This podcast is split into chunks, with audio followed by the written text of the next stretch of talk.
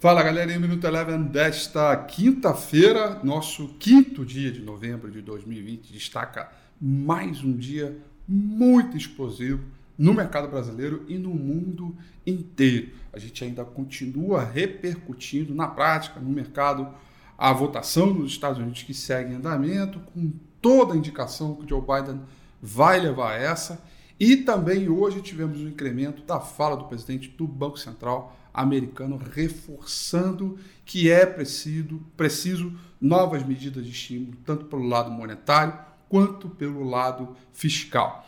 Mais cedo, no meu Morning Call, eu comentei que o mercado não só essa ideia de precificar o Joe Biden, mas muito mais pela ideia de que ele não teria maioria no Senado e que, portanto, isso poderia revigorar a ideia de não elevar os impostos, de não fazer medidas que seriam ali contra os ideais é, do mercado, como, por exemplo, a elevação dos impostos que foram reduzidos pelo é, Donald Trump. Tudo isso foi animando o mercado o dólar certamente foi o ativo que mais chamou atenção, caiu forte no mundo inteiro e acabou impulsionando bolsas mundo afora. O S&P 500 subiu 1,95%, o índice mercado emergente alta de 1,73%.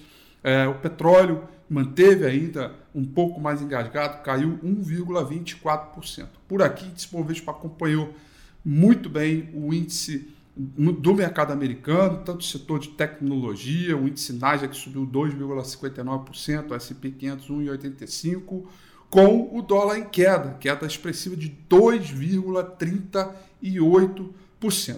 Destaque positivo foram para empresas que reportaram seus resultados, Ultrapar no índice Bovespa, a maior alta de 14,39%.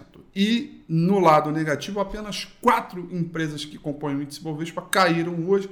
Destaque para a queda mais expressiva ficaram para CSN, que caiu 2,15%. O Minuto Eleven fica por aqui.